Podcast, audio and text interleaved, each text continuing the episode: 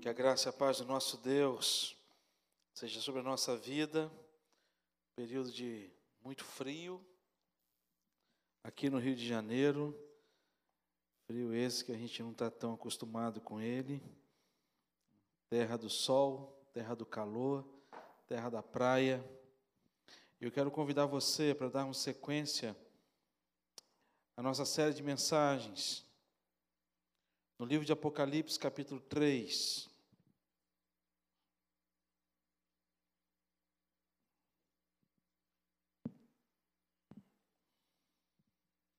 Nós estamos numa série de mensagens.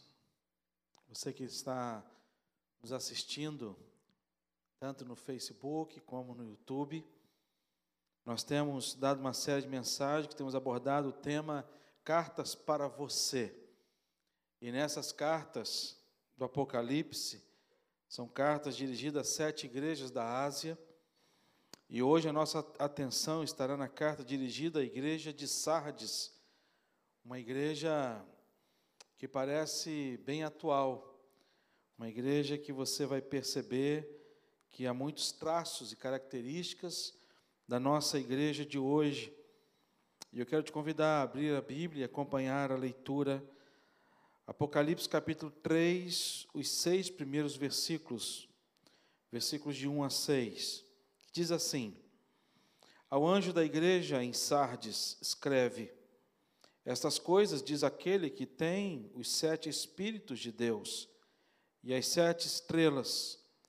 Conheço as tuas obras, que tens nome de que vives e estás morto.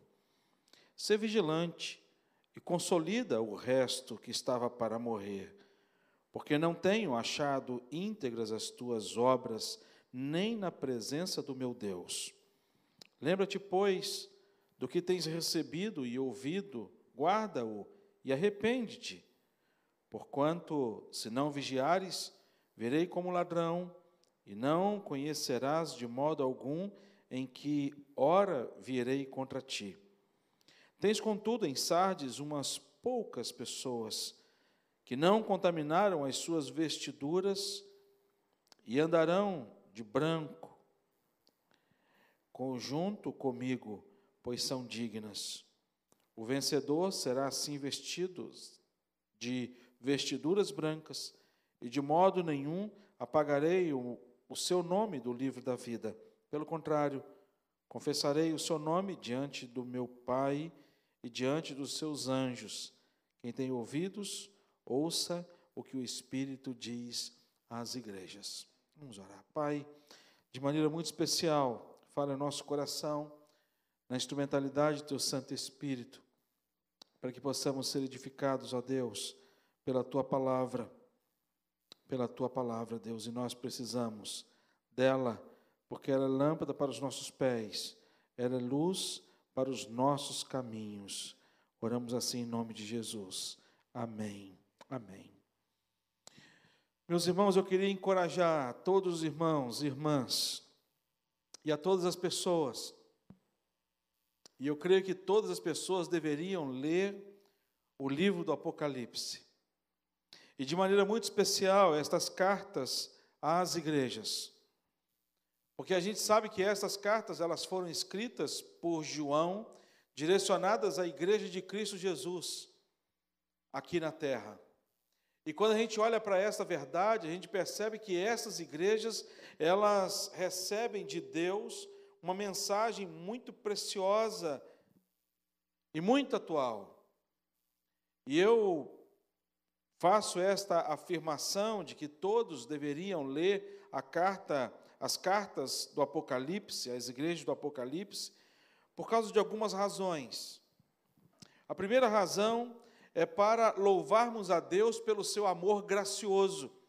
A gente percebe nas cartas da igreja do Apocalipse que nem todas as igrejas tiveram assim uma, uma um elogio, somente elogios da parte de Deus.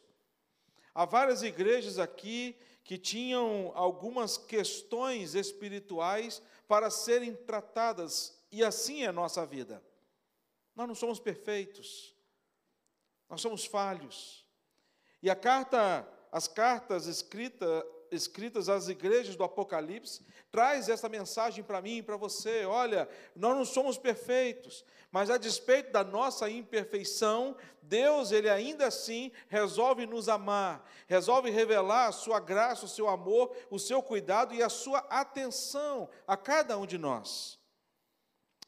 A segunda coisa, a segunda a razão para lermos as cartas do Apocalipse e meditarmos nela, é para vermos como que Satanás tenta de todas as formas desvirtuar a igreja de Cristo. Desde o Éden, a gente percebe que lá no Éden, ele foi o tentador de Adão e Eva, principalmente Eva, ela foi tentada pela serpente e ali, sendo essa serpente usada por Satanás para conversar com Eva, para tentá-la, e conseguiu.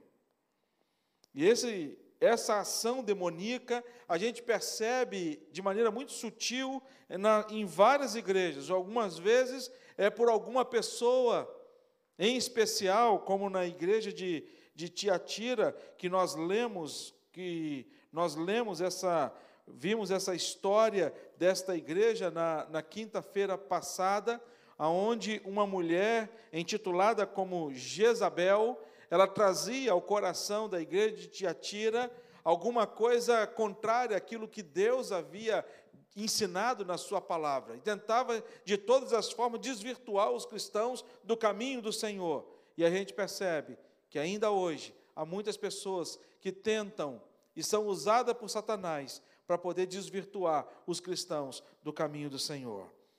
Em outros textos, a gente percebe que haviam falsos profetas, e esses falsos profetas, eles eram induzidos e tentavam induzir a igreja de Deus a desvirtuar da palavra do Senhor. A ação de Satanás é uma ação sobre a vida da igreja. Terceira coisa é para que nós possamos ter uma avaliação pessoal. Como eu disse, nós não somos perfeitos. Nós somos imperfeitos, somos falhos. E a palavra de Deus, como um todo, ela traz para a gente esse grande privilégio, essa grande responsabilidade e esse grande é, benefício de termos na palavra de Deus o ensinamento prático para as nossas vidas. E é ela que nos, ela nos corrige. A palavra de Deus, ela mesma fala que ela nos admoesta. Então, para o ensinamento pessoal e uma avaliação diante do fato de que essas cartas escritas às igrejas não era igreja institui instituição, instituição de igreja. Não estava falando aqui de denominação, mas estava falando aqui de pessoas, eu e você. Em quarto lugar, por quarta razão, para nos revelar de que nem sempre, de que nem sempre parece que está tudo bem. Quando a gente olha para para esta igreja que nós lemos, estamos conhecendo a sua história e visitando a igreja de Sardes, nós percebemos que era uma igreja que tinha obras, era uma igreja ativa, uma igreja que tinha programação.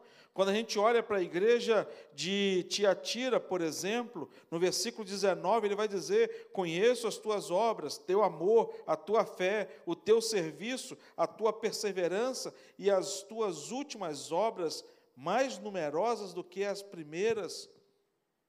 Parecia que estava tudo bem. Contudo, Deus ele vai trazer uma palavra: tenho, porém, contra ti algumas questões. Quinta reflexão e quinta razão para nós trazermos e lermos e estudarmos as cartas do Apocalipse. Para aprendermos que para ser cristão requer uma vida aliançada com Cristo e com o nosso próximo. Não basta apenas termos uma Bíblia dentro de casa. Não basta apenas sermos cristãos nominalmente. E a igreja de Sardes, o que a gente vai tratar na igreja de Sardes, é que a igreja de Sardes era uma igreja cheia. Era uma igreja cheia de programações, era uma igreja cheia de eventos, mas era uma igreja cheia de crentes nominais. Sabe o que é crentes nominais? São crentes que são membros da igreja, mas que ainda não se aliançaram com Cristo Jesus. Aí você pode me dizer, mas pastor, isso é possível? E a gente vai ver um pouco mais à frente na mensagem. Mas em último lugar, em sexto lugar, quero apresentar a última razão para nós buscarmos e lermos as cartas do Apocalipse, porque nas cartas do Apocalipse ele vai falar para a gente e vai tratar com a gente, vai falar que sempre, que ainda há tempo para arrependimento, a despeito de todos os erros das igrejas, a despeito de todos os erros cometidos por todos os cristãos de cada uma dessas igrejas, de maneira muito particular. Quando a gente olha para a igreja de Éfeso, era uma igreja que tinha tudo, mas não tinha amor. E ele vai dizer: Olha, ainda é tempo de vocês viverem o amor ao próximo. E em Sardes especial, a gente vai ver, de maneira muito especial, Jesus tratando com esta igreja de maneira graciosa e amorosa, e também tratando desse texto e desse tema, que ainda há possibilidade de arrependimento. Quando a gente olha para a carta, esta carta que nós lemos hoje, embora não fosse uma cidade tão importante como Éfeso, como também Esmirna, mas esta cidade de Sardes, hoje já não existe mais, é uma cidade que era apenas uma cidade de passagem. Eu não sei se você já conheceu alguma cidade assim, sabe? Que a, que a estrada passa, tem algumas cidades que tem duas placas, uma bem-vindo, a outra boa viagem. E de repente, se você passar desapercebido, você não vê nenhuma das duas placas, porque você já passou por ela. Eu conheço algumas cidades assim, cidades muito pequenas. Você passa, e às vezes aquelas cidades que você passa, a estrada a, a corta a cidade, mas não corta no total, passa por fora da cidade, você vê a cidade meio de longe, mas você sabe que ali tem uma cidade. Sardes era uma cidade que não tinha uma expressão comercial. É, Sardes não era uma cidade que não tinha assim uma, um, uma, uma importância no cenário econômico e social da época ali na região da Ásia. Mas, sobretudo, a gente percebe que é uma carta, é uma igreja que foi lembrada por Jesus Cristo. É uma igreja que, apesar de não ter a importância devida pelos homens, mas para Deus, essa é uma igreja que tem a sua importância devida. E às vezes a gente olha para as nossas vidas e a gente pensa assim: puxa vida, eu sou novo como membro na igreja, ou eu sou, sabe, eu não tenho nenhum, não exerço nenhum cargo de liderança na vida da igreja, ou sou meio que desapercebido no meio da igreja, sou apenas mais um. Você pode até ser mais um na sua igreja. Nas Américas nunca você vai ser mais um, porque nas Américas a gente tem todo, tido todo um carinho especial para tanto na, na recepção, com o time de acolhimento, todo carinho especial com os diáconos da igreja, com a liderança da igreja, para poder identificar quem você é. Mas se em algum momento isso faltar em alguma igreja, e possivelmente possa até acontecer na igreja presbiteriana das Américas, isso nunca vai acontecer diante de Deus, porque você sempre será percebido por Deus, porque o olhar do Senhor vai estar sempre sobre você aonde quer que você for e aonde quer que você esteja. Essa carta, ela traz essa, essa visão para a gente. Essa carta, ela traz essa particularidade tão especial na vida desta igreja e que traz o um ensinamento para a gente hoje, de uma carta que Deus escreve não apenas para a igreja de Sardes, mas é uma carta que Deus escreve para mim e para você. E o que, que Deus revela para a gente? O que, que nós podemos aprender diante desta carta que Deus nos escreve? E aí nós podemos dizer que Jesus escreve carta para você, em primeiro lugar, para te livrar da morte. Para te livrar da morte. As palavras são pesadas. As palavras são pesadas. Aqui, quando Jesus ele vai trazer essa palavra para a igreja de, de Sardes, ele vai trazer uma palavra diante de uma constatação muito triste. Uma constatação muito triste. No entanto, o que ele vai dizer no versículo 1, na parte B do versículo, ele vai dizer que tens nomes de que vives e está o quê? Está morto. Era uma igreja para estar tá viva, era uma igreja para se sentir viva, mas era uma igreja que, que, que estava praticamente o quê? Morta. Ele vai dizer ainda mais no, no, no, no versículo 2, quando ele vai dizer: Olha, ah, ah, vigia, ser vigilante, e consolida o resto que estava para morrer. Em outra versão, transliterada do grego, eh, vai, seguir, vai trazer a seguinte tradução: acordem e fortaleçam aquilo que ainda está vivo antes que morra completamente. É uma triste constatação. E a constatação que Jesus ele faz a respeito desta igreja é que nesta igreja haviam pessoas e não todos, e o pior que ele vai dizer para a gente que havia apenas uma minoria quando ele vai dizer para a gente, lá no versículo 4, tens contudo em Sardes umas poucas pessoas que não contaminaram as suas vestiduras.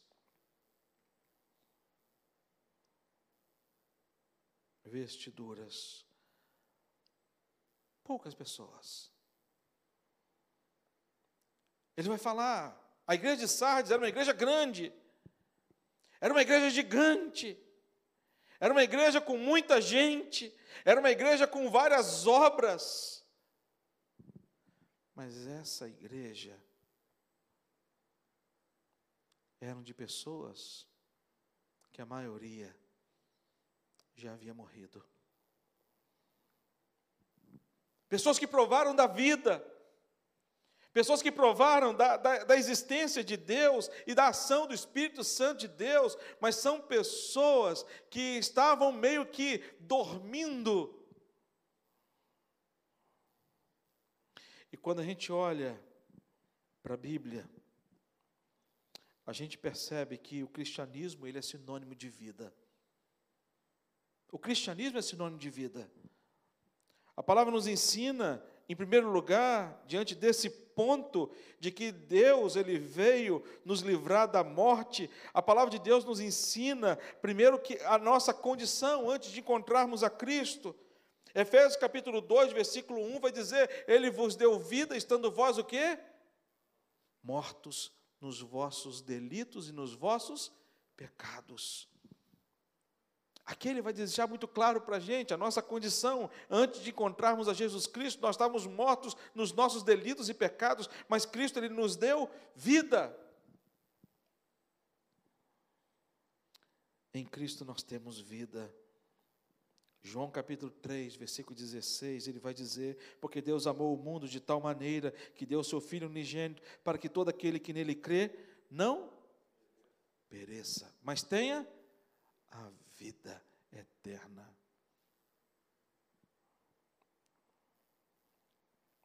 Mas nós só mantemos a vida se nós tivermos comunhão com Cristo Jesus, se estivermos ligados a Cristo. No entanto, que Jesus ele vai dizer para os discípulos, olha, no capítulo 15 de João, versículos 5 e 6, eu sou a videira e vós os ramos. Quem permanecer em mim e eu nele, esse dá muito fruto, porque sem mim nada podeis fazer. Se alguém não permanece, não permanecer em mim, será lançado fora, semelhante ao ramo, e secará, e o apanham, lançam no fogo e o queimam.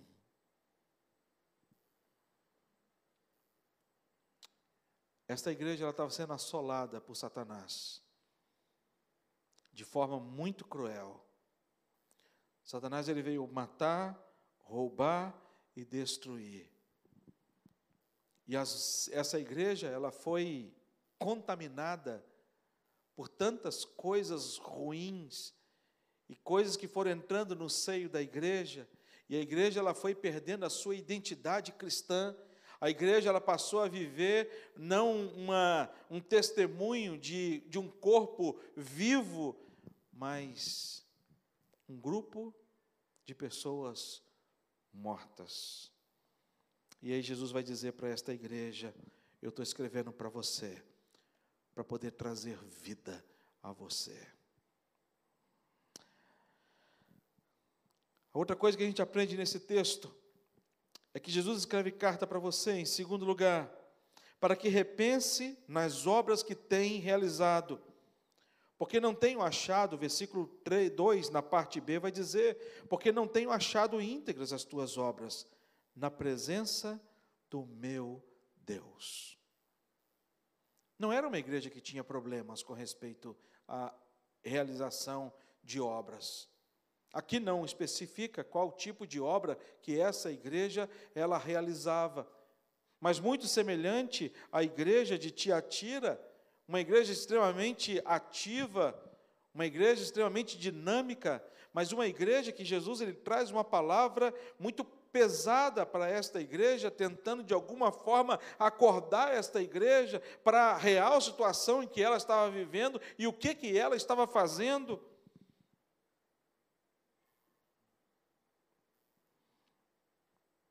E por que Jesus ele traz esta palavra para esta igreja? Porque no início do texto e em todas as cartas, Jesus vai dizer uma coisa para essa igreja: Eu conheço as vossas obras. Eu conheço as vossas obras. E quando Jesus fala a respeito de conheço as vossas obras, é que ele conhece as nossas intenções. Ele conhece as nossas intenções. Lá em João capítulo 6, versículo 26, vai dizer: Respondeu-lhe Jesus: Em verdade, em verdade vos digo, vós me procurais não porque vistes sinais, mas porque comestes pão e vos fartastes. Jesus está dizendo aquelas pessoas que começaram a seguir Jesus Cristo após a multiplicação dos pães e dos peixes. E quando essas pessoas continuam a, a, seguir Jesus Cristo pela multiplicação dos pães e dos peixes, Jesus ele chega para essas pessoas e fala para essas pessoas: Olha, vocês estão me, me, me, me seguindo, me procurando, não por conta da minha pessoa, não por aquilo que eu vim fazer e realizar aqui neste mundo, por amor a cada um de vocês, mas vocês me seguem por aquilo que eu posso oferecer a vocês. E quantas pessoas elas passam a seguir Jesus Cristo, não com gratidão pelo que Cristo fez na cruz do Calvário, mas passam a seguir Jesus Cristo pelo fato de que, acreditando que, uma vez seguindo a Jesus Cristo, eles vão conseguir os benefícios e as vantagens e os desejos que eles tanto querem, procuram e almejam encontrar. Procuram o Deus da bênção. A bênção do Deus, não o Deus da bênção.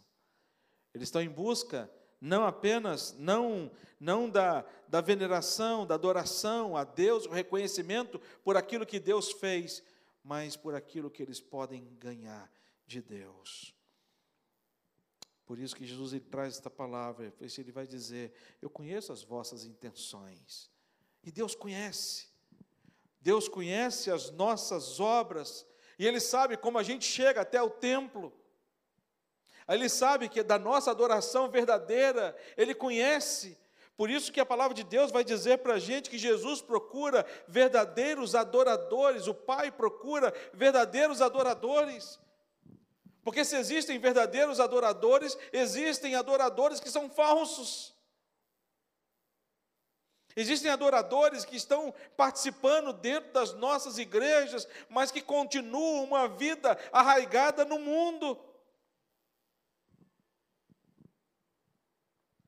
E não tem como. Aí você pode me dizer, mas pastor, isso acontece? E eu vou dizer para vocês, isso acontece. Aí você, ah, mas acontece com membros novos na igreja, e eu vou dizer para você, acontece com todo mundo, inclusive com muitos líderes cristãos. Muitos líderes. Muitos pastores que estão hoje, sabe, não estou querendo julgar nenhum deles, e não vou citar nome de nenhum. Mas muitos que estão aí na mídia, pregando o Evangelho, com programa de rádio e TV, fazendo da igreja um verdadeiro comércio. E Jesus vai olhar para a sua igreja, e vai olhar para cada um de nós, e vai dizer: Olha, eu não me agrado das obras que vocês têm realizado. E é muito triste. Quando a gente olha para a igreja de Corinto, uma igreja extremamente, sabe, espiritualizada, e quando eles se reúnem para cear, apóstolo Paulo é convidado para ir lá cear com eles. E apóstolo Paulo vai dizer para esta igreja: olha, esse ajuntamento de vocês, eu não vos louvo. E possivelmente alguma pessoa deve ter chegado para o apóstolo Paulo e falou: assim, mas espera aí, como é que você não nos louva, rapaz? Olha a igreja cheia, está lotado. Eu não vos louvo. E apóstolo Paulo talvez poderia ter ouvido de outra, assim, olha, você não sabe o trabalho que nós tivemos para poder é, criar essa programação. Nós botamos outdoor na, na, na cidade, nós divulgamos a nossa programação nas redes sociais, nós preparamos a igreja toda, botamos pessoal no time de acolhimento, sabe? Estava tudo preparado, os diáconos estavam preparados, os presbíteros preparados, nós pre trouxemos aqui uma, uma multidão muito grande. É um ajuntamento, e aqui nós louvamos, aqui nós profetizamos, aqui nós falamos em línguas, aqui a cura e tantos outros sinais de Deus na vida da nossa igreja. Como é que você não nos louva?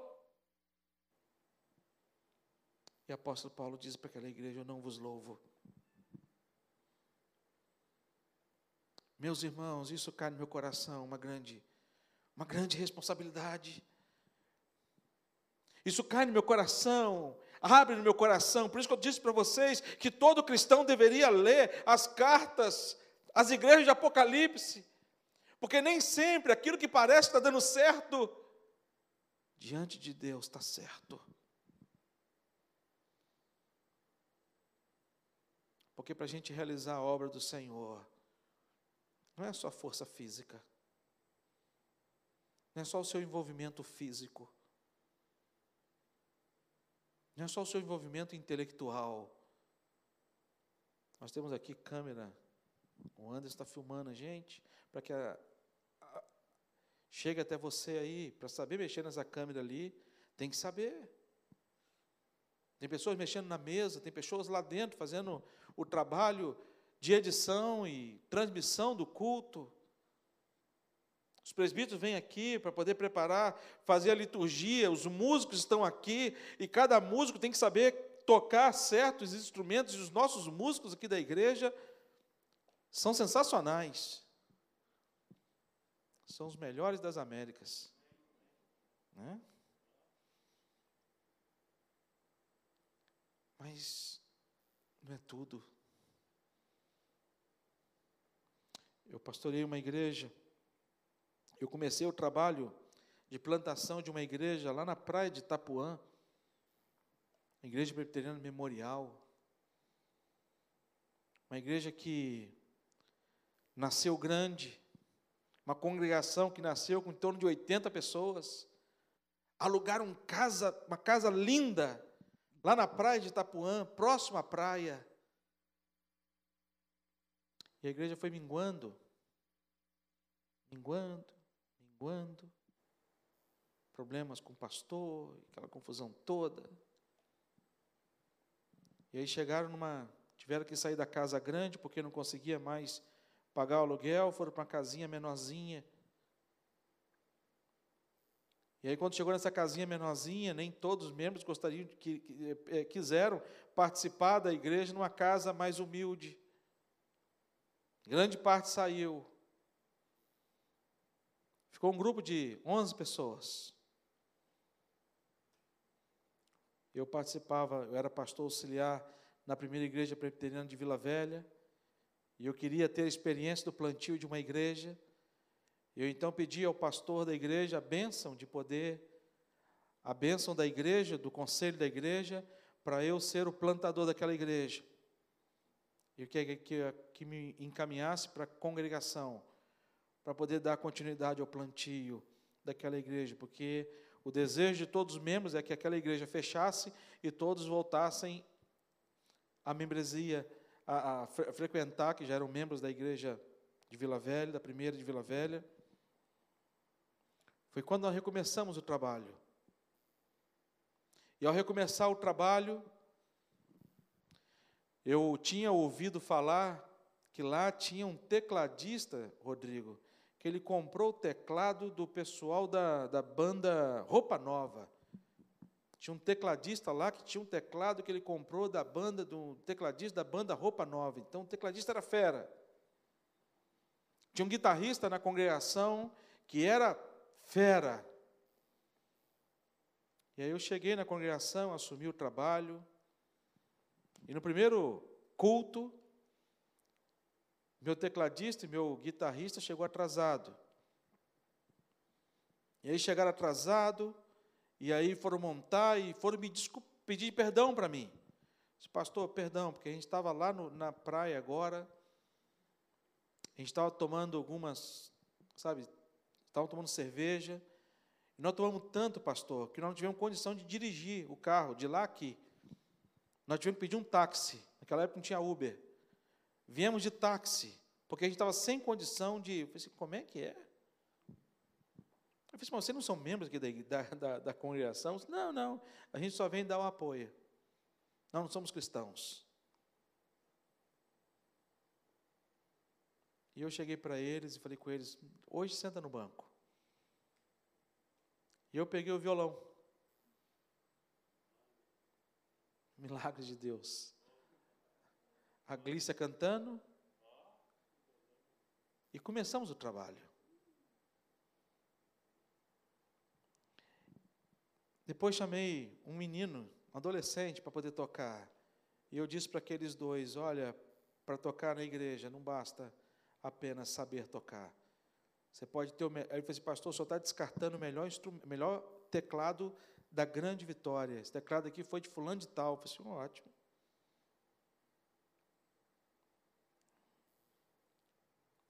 Porque o que a gente tem que fazer, a gente tem que fazer não para agradar homens. O que a gente faz na igreja é para agradar a Deus.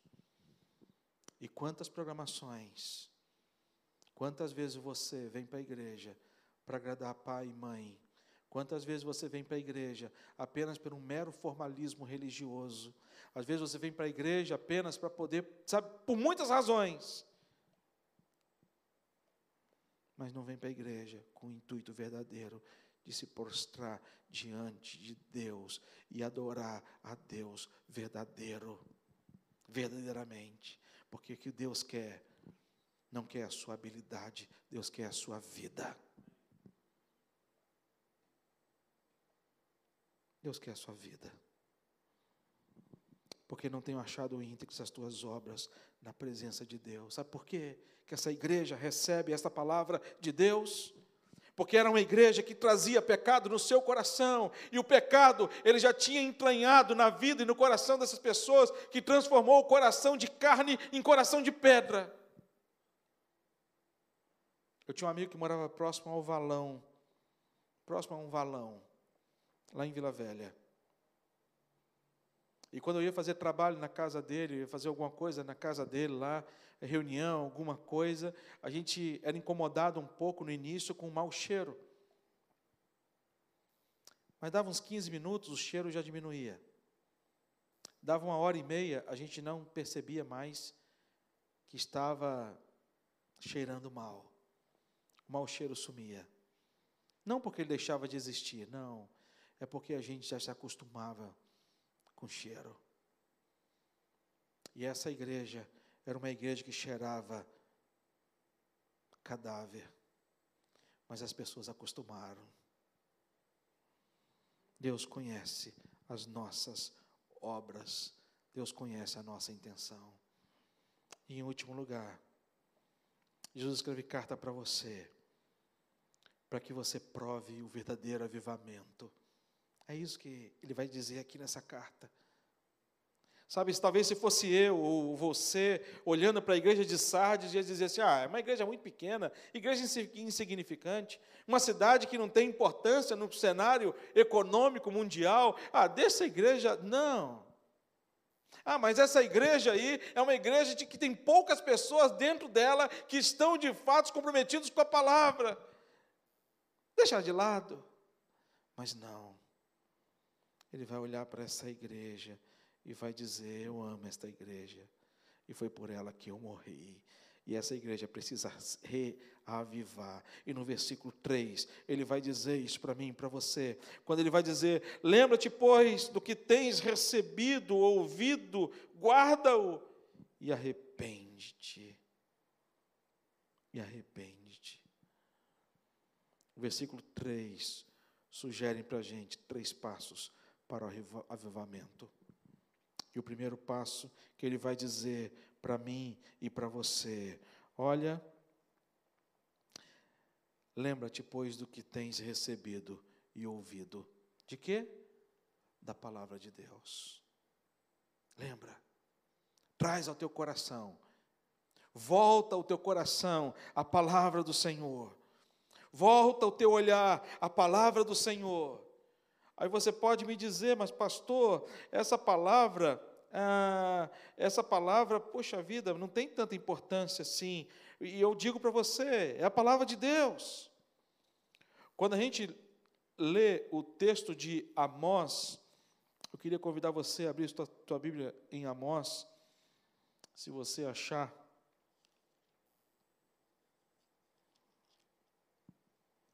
Amós, ele vai trazer algumas palavras muito duras a várias nações. Capítulo 1, Amós capítulo 1, versículo 13. Amós capítulo 1, o versículo 13. Aqui o profeta ele vai trazer uma palavra à igreja, ao povo de Amon. Uma palavra muito dura ele vai dizer o seguinte: Assim diz o Senhor, por três transgressões dos filhos de Amon e por quatro não suscitarei o castigo. O que, eles tinham feito? Porque rasgaram o ventre as grávidas de Gileade para dilatarem os seus próprios limites. O que, que o povo de Amon fazia? O povo de Amon conquistava e pelejava nas guerras, e ele então separava as mulheres grávidas. Pensa um negócio desse. Eles separavam as mulheres grávidas. E as mulheres grávidas eram levadas para a cidade de Amon. E lá na cidade de Amon, eles reuniam a população em num, num, num grande encontro da, da cidade. E eles então pegavam essas mulheres grávidas para servir de espetáculo. E qual era o espetáculo? Deitavam essas mulheres, pegavam uma faca com elas vivas, cortava a barriga, abria a barriga, arrancava o feto e com o próprio feto matavam as mulheres. E eu pergunto para você: o que esse povo merece? Qual é o castigo de Deus que um povo desse merecia? Aí ele vai dizer no versículo 14: Por isso meterei fogo nos muros de Rabá, fogo consumirá os seus castelos, com alarido ao meio-dia da batalha, com turbilhão no dia da tempestade.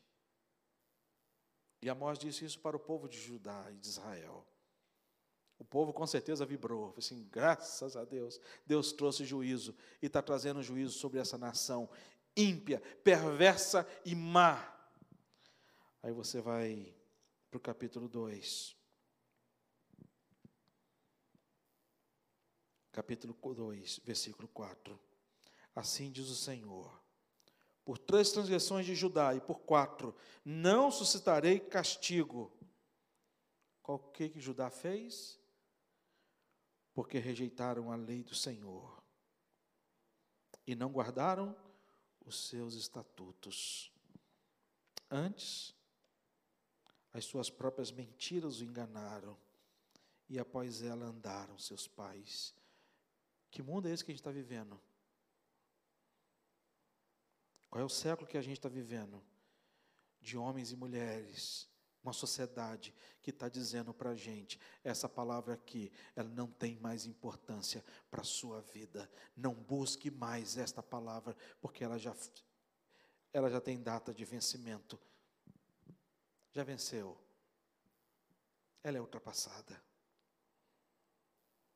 E se você perceber, o mesmo castigo que Deus traz ao povo de Amon é o mesmo castigo que Deus traz ao povo de Judá.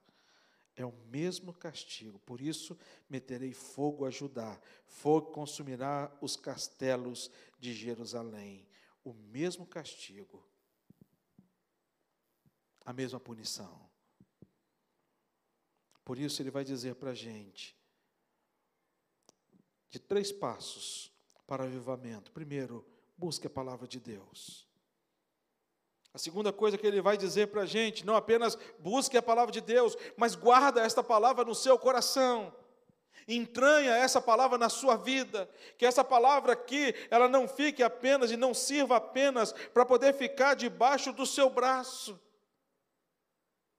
mas que essa palavra aqui, ela sirva para poder trazer a você um ensino e que para que você possa viver de fato e em último lugar, nesse ponto, ele vai dizer para a gente: lembra da palavra, guarde-a no coração. Mas em terceiro lugar, que esta palavra traga ao seu coração arrependimento, mudança de vida, quebrantamento. Isso significa você parecer mais com Jesus Cristo, a mim e a você. A consequência disso é que nós teremos uma igreja que não será influenciada pelas coisas deste mundo. É uma igreja que vai viver diante de uma maturidade, a ponto do versículo 4 dizer: Tens, contudo, em Sardes umas poucas pessoas que não contaminaram as suas vestiduras. A gente precisa de adolescentes que não sejam contaminados por esse mundo. Eu tenho muita dó, sabe? Eu tenho orado muito pela vida das nossas crianças e dos nossos adolescentes, dessa nova geração. Essa nova geração que tem sido tão impactada por uma mensagem tão doentia e que nós precisamos, como pais, reforçar o ensino da palavra de Deus em nossas casas. Nós precisamos, como pais, reforçar as nossas orações diante de Deus pela vida dos nossos filhos, para que eles não sejam influenciados por esse século que a gente está vivendo, pela graça do Senhor Jesus Cristo. E que a gente possa provar esse avivamento que vem de Deus. Cartas para você. Primeiro, o propósito de Deus para você não é para que você morra, mas é para que você viva. O propósito de Deus para a vida desta igreja não é que esta igreja vivesse dentro de, uma, de um estado de alguém que estava morto, como se estivesse vivo. Segunda coisa que Jesus escreve esta carta, para que a gente possa repensar nas obras que nós temos realizado. em terceiro, para que a gente possa provar esse avivamento que vem da parte de Deus, através da leitura, da obediência e de um quebrantamento sincero diante de Deus. Porque é isso que Deus quer. É isso que Deus deseja. Que Deus assim nos abençoe. Vamos orar? Deus amado, obrigado, Pai, porque temos a tua palavra e ela nos instrui diante de um caminho, Senhor Deus, um caminho estreito. E o teu Santo Espírito que habita em nós, ele nos convence, ó Deus, do pecado, da justiça e do juízo. Pai, que não sejamos igrejas mortas, que não sejamos, ó Pai, zumbis, mortos vivos que vivem perambulando pelo mundo. Pai, em nome de Jesus. Traz um avivamento na vida da tua igreja, Pai. Dá-nos a graça, Deus, de provarmos este avivamento, Senhor Deus. A gente tem tanto buscado, Pai, uma igreja viva. Uma igreja, Deus, que possa viver a intensidade do Evangelho, a verdade do Evangelho. Uma igreja que possa viver, Deus, um relacionamento sincero com o Senhor e verdadeiro. A começar de mim, Senhor Deus. Quebranta-nos, ó Deus, com teu Santo Espírito. Age com poder e graça nas nossas vidas. Pedimos, ó Deus, por pessoas queridas nossas, ó Deus, que estão em tratamento de saúde. Dona Lúcia, Inês, seu Francisco, mãe da Cida, Senhor Deus. Pedimos, ó Deus, por tantos irmãos, ó Pai, que ainda estão vivendo, ó Deus, a enfermidade desse vírus que tem assolado a humanidade. Tem misericórdia, Pai, do teu povo. Em nome de Jesus.